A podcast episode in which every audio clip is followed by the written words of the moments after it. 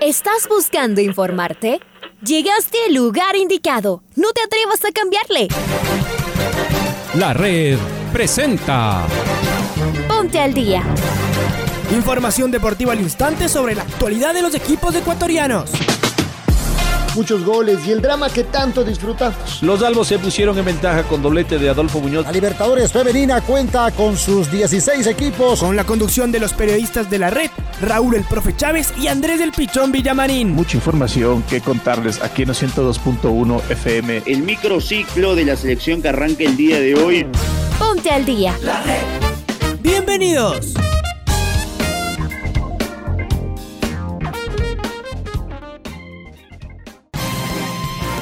Amigos, amigas, hola, hola, ¿qué tal? ¿Cómo les va? ¿Cómo están? Tengan ustedes un cordial y afectuoso saludo, un abrazo grande aquí desde la cabina de la red, día 8 de julio del presente año 2021. Arrancamos, comenzamos, iniciamos eh, esta programación deportiva en eh, la primera edición del noticiero al día de la red. Les saluda Andrés Villamarín Espinel en compañía de Raúl Chávez. Está en Control Master Paola Yambay. Se nos viene la final de la Copa América. Tenemos ya finalistas, se nos viene de igual manera la final de la Eurocopa. Retorna el fútbol ecuatoriano con el clásico del astillero y con un crucial partido para el Independiente que inaugurará sus luminarias en su modernísimo estadio. Varias cosas que hablar. Está la vuelta de la esquina Tokio 2020 en 2021. Bueno, ya los vamos a estar informando a lo largo de estos minutos.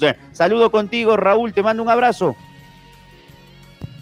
¿Qué tal Andrés? Amigos, amigas, fuerte abrazo, gracias por estar con nosotros. Aquí arrancamos el Noticiero del Día en su primera edición con los titulares. Esteban Ostojic será el árbitro de la final en la Copa América.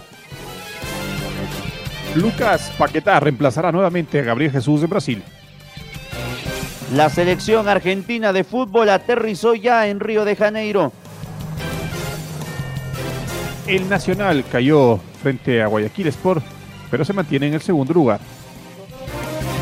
América y ya igualaron en la Serie B del fútbol ecuatoriano. Este fin de semana se definen la Copa América y también la Euro 2020. Sergio Ramos será presentado en el PSG.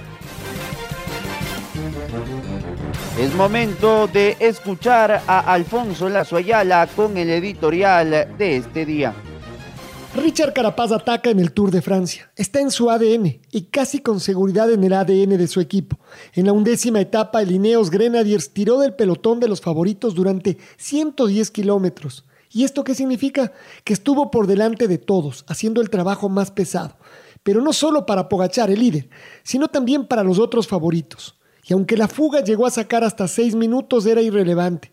No había nadie allí que pudiera poner en peligro sus posiciones. Al final lograron remontar un puesto en la clasificación general. Richard es cuarto, pero todos los opcionados al podio mantuvieron las diferencias. Por eso la pregunta de si esta estrategia le conviene al equipo inglés, o mejor dejar que sea el conjunto de Pogachar quien vaya por delante, o de algún otro favorito. El ciclismo tiene sus códigos y sus estrategias. No es tan sencillo como partir y el que llega más rápido gana. En el medio hay muchos factores y sí, mucha táctica y ahora también tecnología. Pues bien, hasta el próximo día de descanso tendremos dos etapas llanas para embaladores, una de media montaña y el domingo recién volvemos a la alta montaña. En estas últimas se prevén nuevos ataques de los favoritos, seguramente con Richard Carapaz como protagonista. Pero son tan duras las grandes vueltas en sus tres semanas de duración que los que las quieren ganar deben pedalear, además, mano a mano con quienes sueñan con ganar una etapa. Cada día un nuevo rival, un reto diferente. Y sí, es sobrecogedor mirar a nuestro tricolor pedaleando entre los más grandes del planeta. Él es uno de ellos. Lo cuidan, lo acechan, lo presionan. Es una estrella rodeado de estrellas. Y todo esto en el Tour de Francia, que tiene comparación con poquísimos eventos deportivos en el mundo. Acompáñenos todas las mañanas hasta el 18 de julio, desde las 9 y 40, a seguir cada cierre de etapa del Tour. Así sufrimos y disfrutamos entre todos. Arrancamos con la Copa América de Selecciones porque se nos viene la gran final este día. Sábado en el Estadio Maracaná de Río de Janeiro, Lucas Paquetá es el jugador escogido nuevamente por Tite para reemplazar al suspendido Gabriel Jesús.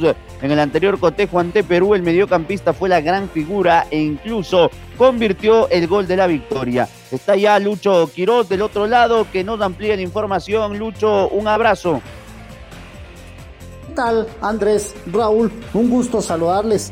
Ante la suspensión de Gabriel Jesús de dos partidos y no podrá estar en la final ante Argentina, Tite repetiría con el volante Lucas Paquetá, que incluso fue la figura y convirtió el gol ante los peruanos. Esto lo ha decidido en los últimos entrenamientos el director de la Canariña. Vamos a ver si se mantiene así, porque otra alternativa podría ser la de Gabriel Jesús desde el inicio. Con todo, se esperará al entrenamiento de este día para despejar cualquier duda.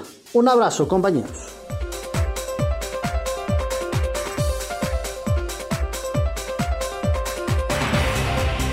Un abrazo Luis, gracias por tu información. Y la selección argentina pisó Río de Janeiro, el suelo donde este sábado irá por el gran sueño, la Copa América frente al local Brasil. Una noche fresca en la ciudad. Río lo, recibió con, sus, con unos 19 o 20 grados pero llegaron con la sangre caliente pensando en el clásico sudamericano que se disputará en el mítico Estadio Maracaná. Si Argentina llegara a ser campeón, Federer Scaloni alcanzaría una racha de 20 partidos consecutivos sin derrotas. Con el triunfo ante Colombia quedó con 19, detrás de la mejor campaña de Alfio Basile con 31. Fueron 34 partidos dirigidos, mientras que Lionel Messi, quien en la foto en la foto del partido salió festejando, si mete un gol alcanzará a Pelé con 77 conquistas como máximos goleadores de las selecciones sudamericanas en historia. La selección llegó cerca de las 21 horas con 30 minutos al hotel donde se hospedará en la exclusiva, zona de Barra de Tijuca para realizar su primer entrenamiento rumbo a la final. Este jueves entrenará por la tarde en el estadio de Fluminense. Argentina y los jugadores que no actuaron en la victoria frente a Colombia tuvieron un último entrenamiento en Brasil antes de emprender viaje a Río de Janeiro, mientras que los titulares descansaron. Señoras y señores, la final de la Copa América tiene árbitro. Será Esteban Ostojic, nacido un 12 de abril de 1982 en San José de Mayo, Uruguay. Tiene 39 años y es internacional desde el 2016. A la selección argentina la dirigió en una sola oportunidad en el año 2018, ya con Lionel Scaloni al mando, en el marco de un amistoso internacional disputado con México en el estadio Mario Alberto Kempes de Córdoba. En aquella ocasión, el combinado argentino se impuso por 2 a 0 con goles de Ramiro Funes Mori e Isaac Brizuel en contra. Sin embargo, si hilamos fino, también hay una derrota con él en cancha, aunque no como árbitro principal dirigiendo a Argentina. Resulta que Ostojic fue cuarto árbitro en el último Brasil-Argentina de carácter oficial, justamente por Copa América y el recuerdo no es grato. La selección argentina cayó derrotada por 2 a 0 y quedó eliminada de la competencia un pasito de la final. Gabriel Jesús, ahora suspendido por la roja que vio frente a Chile, y Roberto Firmino marcaron los goles de aquella tarde-noche del 3 de julio del año 2019.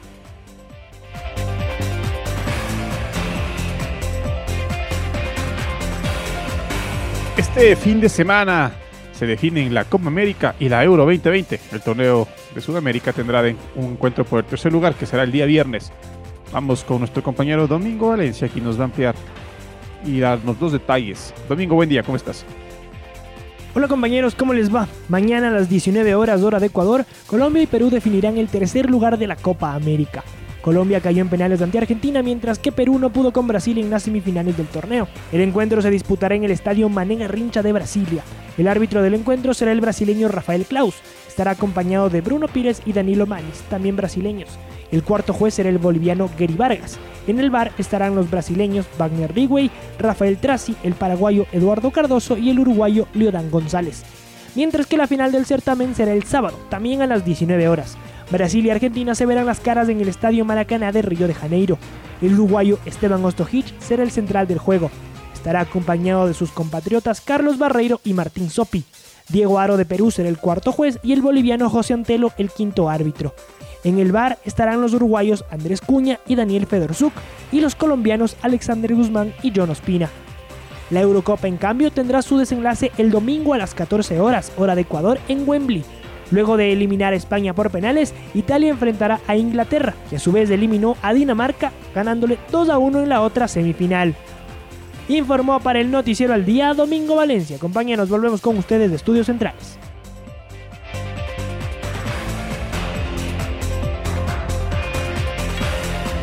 Muy bien, eh, domingo vamos a meternos con la Serie B del fútbol ecuatoriano porque hubo actividad en la segunda fecha de la segunda etapa en esta categoría. Guayaquil Sport derrotó 3 a 1 al Club Deportivo El Nacional ayer por la noche en el estadio eh, Chucho Benítez. Los criollos sufrieron la expulsión de tres jugadores. Vamos con Freddy Pasquel que nos va a ampliar la información. El Club Deportivo Nacional cayó 3 por 1 frente al Guayaquil Sport la noche del día miércoles en el estadio Modelo Alberto Spencer en el puerto principal. Los locales lograron esta victoria y de esta manera suman 32 puntos y se colocan en la tercera posición en la Serie B, mientras que Nacional, pese a la derrota, tiene 34 puntos y es escolta de líder el Cumbayá, después de jugadas 20 fechas en el torneo de ascenso de la Serie B. Los goles los marcaron Hernán Lino en el primer tiempo para el equipo local Además, el Nacional sufrió la expulsión de Ronald de Jesús también en ese primer tiempo. Después, los locales ampliaron la cuenta a través de Ruano y Endara. El Nacional logró el tanto del descuento a través de Nicolás Dávila, que posteriormente, casi al cierre del partido, fue expulsado. De esa manera, los criollos terminaron con tres jugadores menos en el terreno de juego, informó para el noticiero al día Freddy Pasquel.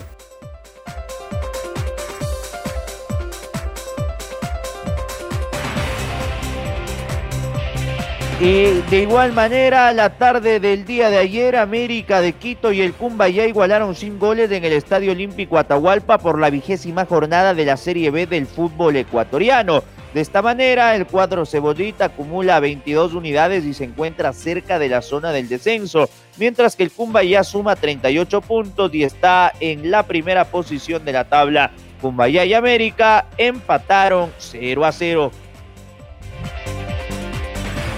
Nos metemos de lleno con eh, la Liga Pro y con lo que significará el retorno este fin de semana. Vamos a arrancar con Liga, donde se dio a conocer la salida de Cristian Martínez eh, Borja luego de su paso por Liga Deportiva Universitaria. El delantero colombiano Cristian Martínez Borja fue presentado en el Junior de Barranquilla. Con 33 años de edad, Martínez Borja volvió a su país donde no juega desde el 2018 cuando vistió la camiseta del América de Cali. En las redes oficiales de Liga Deportiva Universitaria se proyectó un video de agradecimiento por los tres años en los cuales eh, Martínez Borja se desempeñó como futbolista del elenco Azucena. 2018 campeón de la Liga Pro, 2019 de Copa Ecuador, 2020 de Supercopa, 2021 de también la Supercopa, pese a que no actuó, son los cuatro títulos que alzó el delantero colombiano. Aprovechemos para escuchar al profesor Pablo Marini, que compareció por primera vez en conferencia de prensa y dejó algunos detalles del trabajo que están realizando sus dirigidos pensando en el partido del próximo día martes frente a Gremio?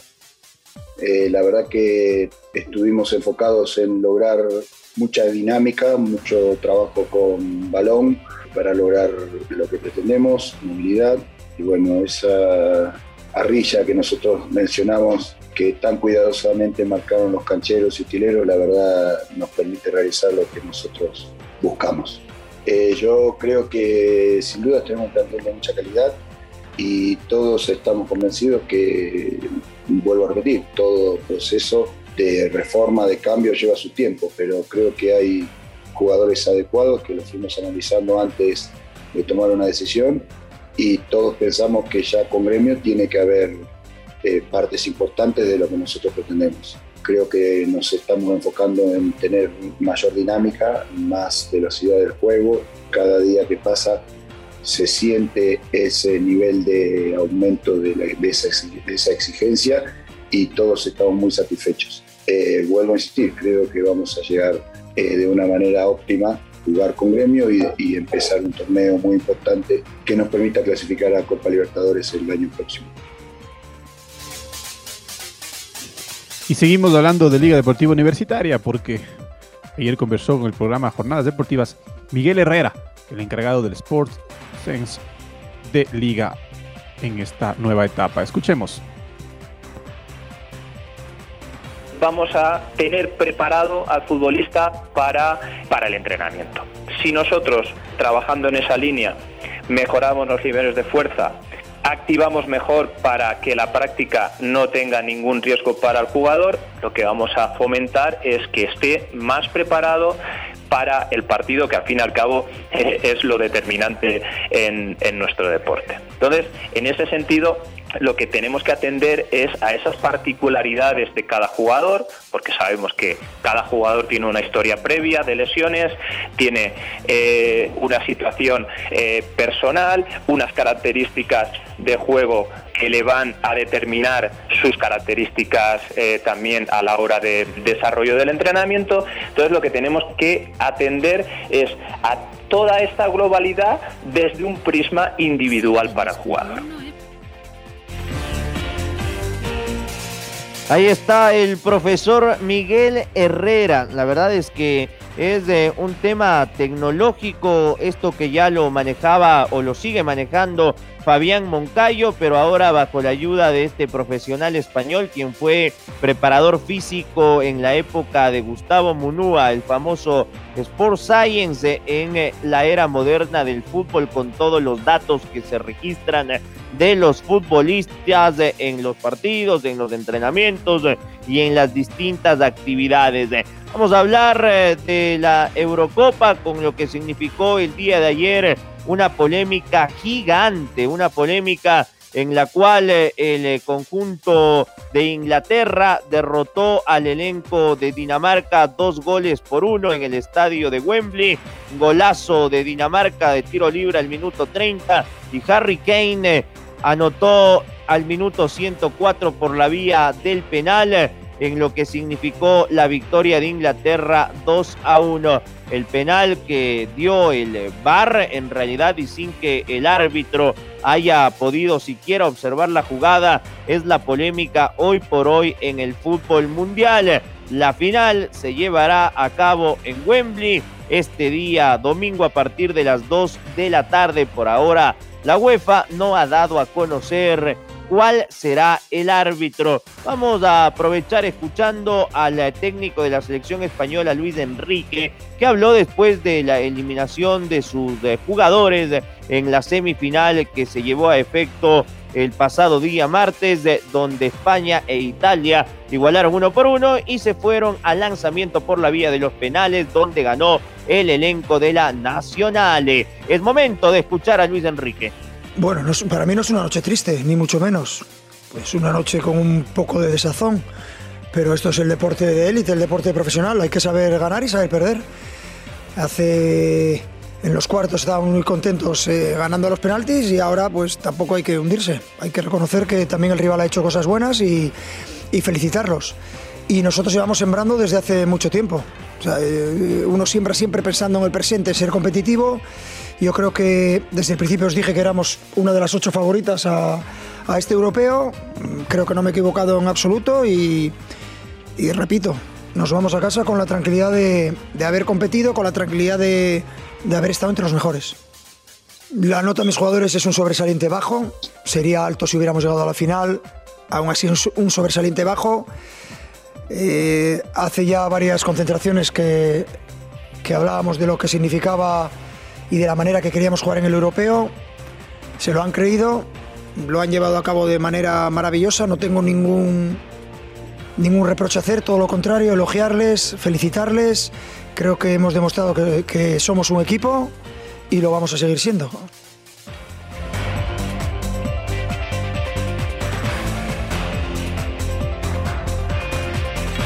Y Sergio Ramos aún no es oficialmente jugador del Paris Saint-Germain, pero en la página web del conjunto francés ya se ha desvelado su dorsal en el club parisino. Llevará el número 4 que ha vestido en el Real Madrid los últimos 16 años. Este número 4 lo aprecio mucho por su superstición, porque lo tuve desde el inicio de mi carrera y luego me ha acompañado durante toda mi vida. Me siguió, trajo buena suerte y muchas victorias. Ahora el número 4 es parte de mí, como persona y como profesional, dijo Ramos en los medios oficiales del club. Para mí es un privilegio poder lucir este número en un gran equipo, el Paris Saint-Germain. Por eso será muy especial poder llevar mi número aquí en París. El dorsal 4 lo llevaba hasta ahora Tilo Querer, que ha cedido su número al recién llegado. Así el español podrá seguir vistiendo el 4 en su camiseta y se mantendrá la marca CR4. Y justo hace pocos minutos nada más han oficializado ya en las redes del eh, Paris Saint Germain eh, con un video la llegada del eh, multicampeón español en uno de los mejores fichajes de, lo que va de la temporada. Así que Sergio Ramos ha sido ya oficializado. Vamos con Juegos Olímpicos porque Marcela Cuasput competirá en pentatlón moderno en los Juegos Olímpicos. La tricolor cuenta sobre su preparación y la complejidad de reunir cinco disciplinas distintas. Escuchemos a Marcela Cuasput todo el mundo nos ve y dice, wow, es súper difícil, son cinco deportes diferentes, pero llega un punto que ya te acostumbras. Eh, son, sí, de hecho son pruebas súper diferentes. Tenemos natación y carrera, que son deportes más de, de resistencia, bastante de cansancio físico, y luego está la esgrima, la equitación, el tiro, que son deportes bastante técnicos, tácticos y estratégicos. Y tienes que aprender, tienes que trabajar también tu cabeza bastante, te afecta mucho a veces en el entrenamiento eh, mejorar en una, no mejorar en la otra y es súper difícil eso, pero creo que con un buen equipo multidisciplinario tú puedes llegar a hacer eh, bastantes cosas porque no puedes hacerlo solo, un atleta y encima más de un deporte tan complejo no puedes lograrlo solo.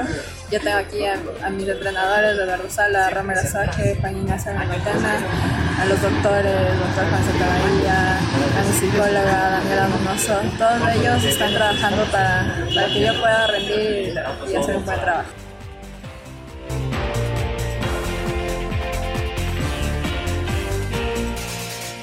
Yvonne Van Aert se quedó con la victoria en la etapa 11 del Tour de Francia, considerado la, mejor, la jornada reina de la competencia. El belga logró mantener el ritmo en la fuga y fue el único en no ceder cuando se escaló el Mont de. La undécima jornada comprendió un trazado de alta montaña de 198.9 kilómetros con arranque y llegada en Malaucene. Los ciclistas se enfrentaron a dos puertos de cuarta categoría dos de primera y uno especial, incluyendo un doble ascenso al mítico Mont Ventoux. Por delante, Van Aert terminó la etapa en primer lugar con un trabajo de autoridad. Elizonde y David Mollema llegaron después a 1.14 minutos del belga. El grupo de los favoritos terminó a 1 minuto 38 segundos de Van Aert. En la clasificación general, el esloveno Pogachar se mantiene como el dueño del maillot amarillo con el desplazamiento de Ben O'Connor del podio, todos ascendieron una posición. La locomotora del Carchi, Richard Carapaz, ya está en cuarta posición, a 5 minutos 33 del líder, pero a un solo segundo del podio. Es momento de presentar el gol del recuerdo. El gol del recuerdo.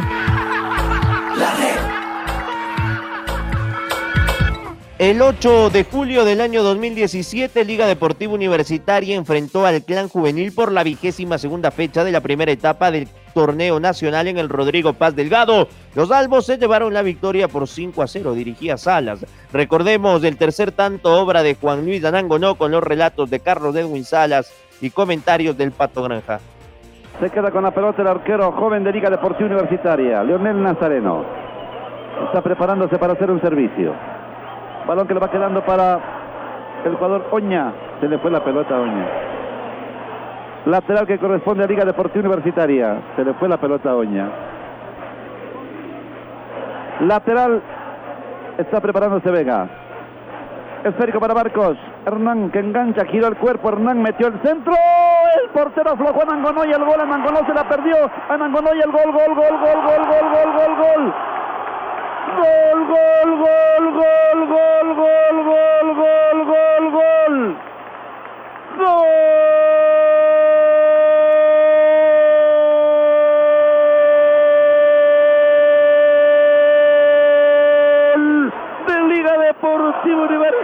la segunda, la tercera fue la vencida Mangoló.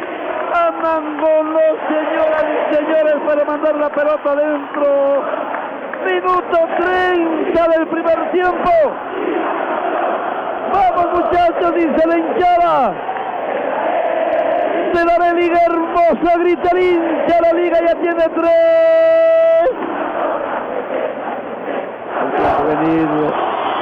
Cero. Otra vez Hernán Barcos, ¿no? Cuando no el pirata haciendo sentir el vigor, el profesionalismo, la experiencia dentro del área, haciendo pasar muy mal a sus senadores, quebró de ida y de vuelta a los dos, pone el centro y cuando parecía que no llegaba ningún jugador de liga, cuando parecía que todo estaba controlado, nadie contaba con la astucia de Marlon Quiroz, se le resbala la pelota, se le va al joven guardameta de Clan el balón y le queda a merced de Juan Luis Anangonó, y a base de prueba y error pone el 3 a 0. Ahora ya estás al día junto a nosotros. La red presentó Ponte al día. Informativo completo sobre la actualidad del fútbol que más nos gusta, en donde estés y a la hora que tú quieras. Quédate conectado con nosotros en las redes de la red. Síguenos como arroba la red Ecuador y no te pierdas los detalles del deporte minuto a minuto. Escúchanos en vivo en TuneIn y en los 102.1 FM en Quito. ¡Te esperamos!